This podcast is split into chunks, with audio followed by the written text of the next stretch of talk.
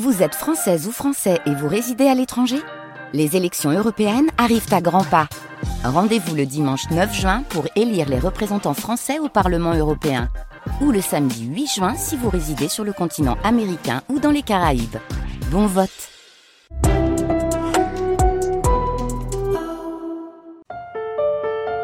Au mi-temps des années 2000, Internet arrive à maturité.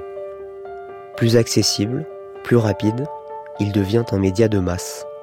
Symbole de cette nouvelle ère, YouTube est lancé en 2005. Chacun peut y créer sa propre chaîne de télévision. Sans budget ni intermédiaire, on peut désormais toucher une audience internationale. C'est une porte d'entrée sur les écrans et les esprits du monde entier. Les stars de l'antisystème et les anonymes du complotisme vont s'y précipiter. Financé par Alex Jones, réalisé par trois adolescents américains et diffusé sur YouTube dès 2005, un documentaire conspirationniste sur le 11 septembre s'y imposera comme la référence mondiale d'un phénomène culturel et politique devenu impossible à ignorer. 11 septembre, la mécanique du complot. Chapitre 4, le phénomène loose change. Vous croyez encore que le kérosène a détruit le World Trade Center? Sur toutes les images des effondrements, des déflagrations sont visibles entre 20 et 30 étages sous l'onde de destruction. Le film Loose Change, c'est un film qui va être vu euh, littéralement des centaines de millions de fois. C'est un documentaire amateur qui va avoir euh, 4, 5, voire 6 versions, et à la fin avec des moyens tout à fait professionnels. Par qui est-ce qu'il va être Qui réalisé? Par euh, trois jeunes Américains euh, dont la cheville ouvrière euh, s'appelle Dylan Avery. Et surtout, son projet à Dylan Avery, qui est imbibé théorie du complot, c'est d'écrire une fiction 11 septembre en disant bah, on, on va faire comme si tout ça était un grand complot euh, américain. Et en se documentant, mais en se documentant aux sources les plus frelatées, en l'occurrence, et notamment euh, American Free Press, eh bien, il va s'auto-intoxiquer en disant, mais en fait, j'ai soulevé euh, un lièvre, et donc il va faire un film complotiste le plus euh, emblématique de la mécanique, de la rhétorique complotiste, puisque on va en permanence commenter des images en disant, regardez cela et faites-vous par vous-même votre idée, mais évidemment de manière très orientée, en suggérant toujours très lourdement que ce qu'on est en train de voir là, lorsque les tours s'effondrent, c'est une démolition contrôlée, et que les Américains, ou en tout cas une, une faction au sein de l'appareil d'État américain, avaient intérêt à cela et le programmer depuis très longtemps. Quel est votre nom? Betty Hong. Le cockpit ne répond pas au téléphone. Et quelqu'un a été poignardé en classe affaires. Mademoiselle Hong a-t-elle l'air de quelqu'un qui a vu trois personnes se faire tuer dans un avion détourné? Pourquoi n'y a-t-il aucun bruit derrière elle? Un homme affirmant être Mark Bingham a téléphoné à sa mère. Il a dit « Maman, c'est Mark Bingham ». Ça vous arrive souvent de préciser votre nom de famille quand vous appelez votre mère? Mais en réalité, tout ça n'a pas d'importance. Pourquoi? Parce que ces appels n'ont pas pu être passés. Sur physics911.net, Kid Udney a mené sa propre enquête. À 9700 mètres, altitude de croisière d'un avion de ligne, il a calculé un taux de succès des appels de 0,006, soit moins d'un centième de chance. La cohérence d'un film comme Loose Change, c'est de dire qu'on nous ment. On nous ment, on nous cache la vérité. On n'est pas forcément d'accord sur qui est ce on. On n'est pas forcément d'accord sur euh, le mobile de tout cela, parce que cette collection d'arguments euh, juxtaposés produisent un, sentiment d'intimidation intellectuelle très fort. C'est ce que le sociologue Gérard Bronner appelle un, un millefeuille argumentatif, qui fait qu'on se dit tout ne peut pas être faux. Il n'y a pas de fumée sans feu, et donc là, le doute est instillé. Et cela, le doute, c'est l'objectif final euh, des complotistes. Donc Loose Change est un documentaire internet. Est-ce qu'il va être diffusé à la télévision Il va diffusé sur la chaîne Planète. Et surtout, il va diffusé sur Internet, donc tout un chacun pourra le regarder. Il va être sous-titré en français euh, très très rapidement. Et j'ai connu des gens qui ont basculé euh, dans la théorie du complot sur le septembre simplement en regardant ce film. Sachant, il faut le rajouter, que l'un de ses co-auteurs, Korerov, va travailler par la suite avec Alec Jones. Et d'ailleurs, Alex Jones va être crédité comme producteur d'une des dernières versions. Absolument. Alec Jones va financer en partie euh, la dernière version du film. It's up to you. Ask questions. Demand answers. Started with that first lies too. Lies, it's all lies, everything they say. Lies, they keep telling lies, we hear them every day. À l'époque, les grands médias vont assez largement l'ignorer. et considère que tout ça, c'est sur Internet, que ce qui est sur Internet, c'est pas très important. Or, ce film va faire son chemin quand même, et les quelques tentatives de réfutation, aux États-Unis, il y a, il y a des, des, sites entiers qui vont être consacrés à réfuter point par point, quasiment minute par minute, chacun des arguments qu'on trouve dans Loose Change. Eh bien, ce travail-là, en tout cas en France, va mettre du temps euh, avant d'être fait, parce qu'on va se dire, d'abord, euh, ignorons tout cela, ça n'a pas beaucoup d'effet. Et c'est-à-dire que concrètement en France, quand euh, on parle, on organise un débat complotiste, mm. il n'y a pas d'opposition scientifique euh, qui est proposée face aux invités conspirationnistes. Non, ça arrivera, mais tardivement, après qu'on soit aperçu que ces thèses-là refusent de mourir, et que euh, des personnalités, y compris euh, du spectacle, du cinéma, vont se mettre à reprendre à leur compte euh, ces thèses-là, parce que ces personnalités, elles sont comme tous les autres Français, elles regardent des vidéos sur Internet, elles se documentent, elles lisent des livres, etc.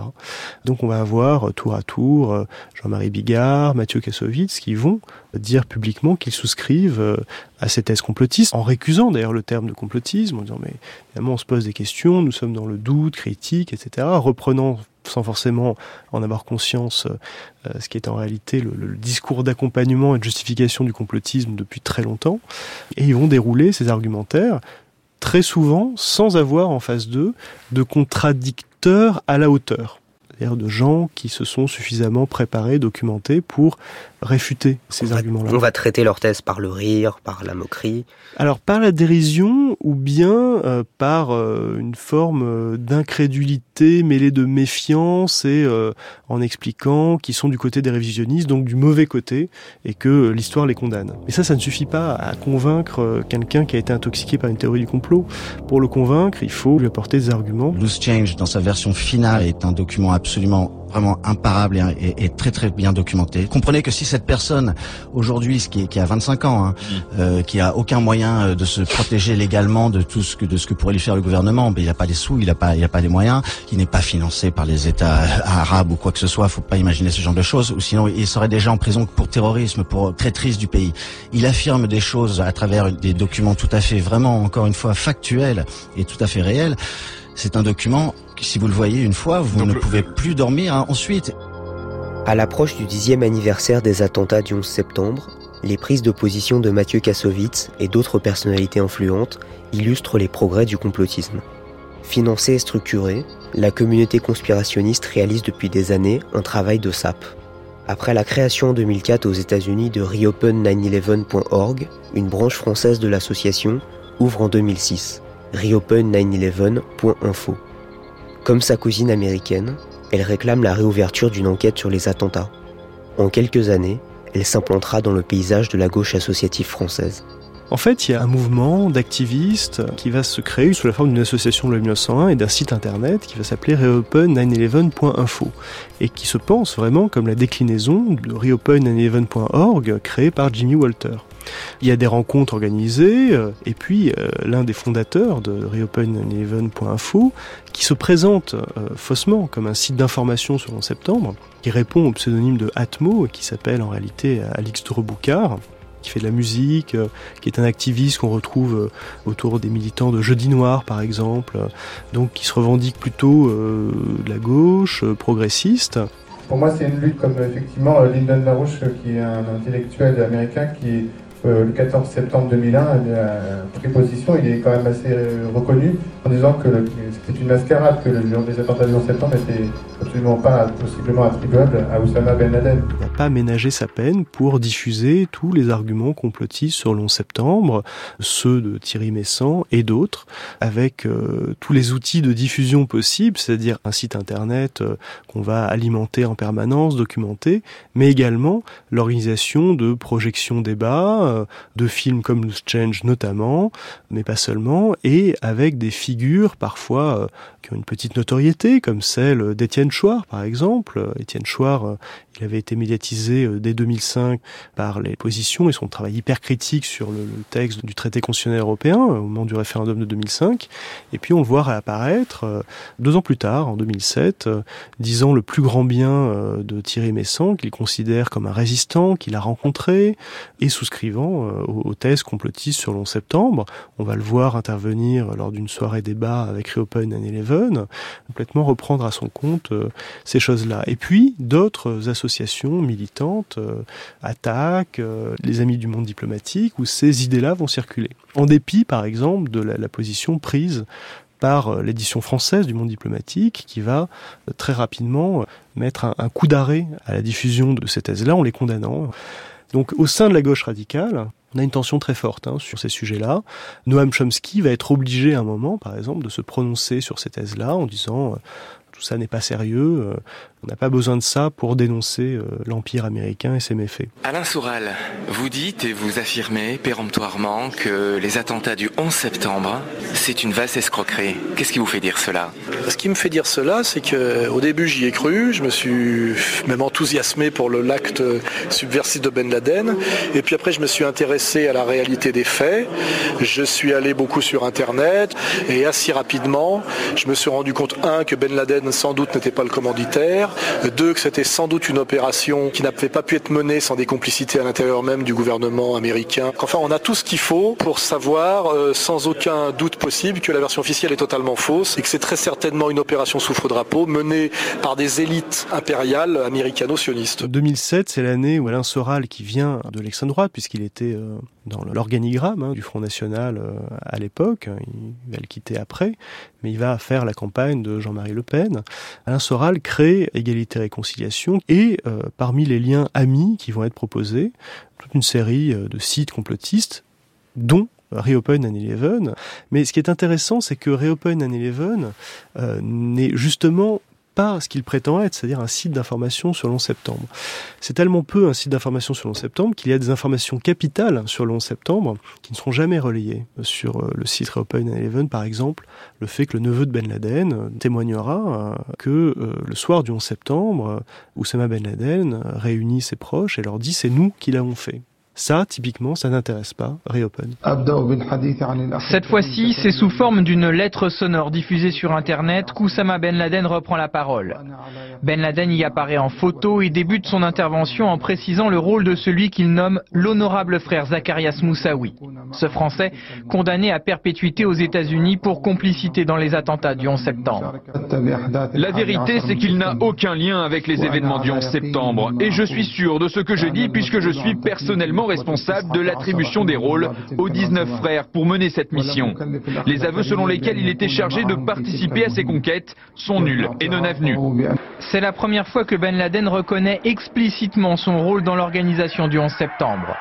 Pour les analystes du risque terroriste, ce document, authentifié par les services de renseignement américains, vise à le repositionner dans une mouvance où s'imposent désormais d'autres leaders. Reopen and Eleven explique que les attentats de Londres en 2005, les attentats de Bombay en 2008 et toutes sortes d'autres événements, notamment terroristes, ne sont pas ce que l'on croit et que probablement il faut chercher les responsables de ces attentats du côté des services secrets américains, britanniques, occidentaux, le Mossad, etc. Donc, il faut bien avoir à l'esprit que on a là une association de gens qui disent notre but est de rouvrir l'enquête 11 septembre, mais lorsqu'on enquête sur ces militants, on a des gens de Reopen qui vont témoigner sur le forum de Reopen qu'ils ont suivi la campagne de Dieudonné à laquelle ils ont été intégrés. Donc, on n'est pas là dans quelque chose qui est une organisation apolitique. Officiellement, les complotistes sont sans étiquette partisane. Simples citoyens à la recherche de la vérité, ils réfutent toutes les accusations de collusion avec les mouvements extrémistes. Pourtant, dans les faits, les frontières sont poreuses. Depuis ses premiers jours, le mouvement conspirationniste sur le 11 septembre entretient des liens étroits avec des figures troubles. Dans l'Iran d'Ahmadinejad, le Venezuela de Chavez, la Syrie de Bachar et la Russie de Poutine, les complotistes ont des relais influents et des amis puissants. 11 septembre, La mécanique du complot. Un podcast de Roman Bernstein et Thomas Duterre.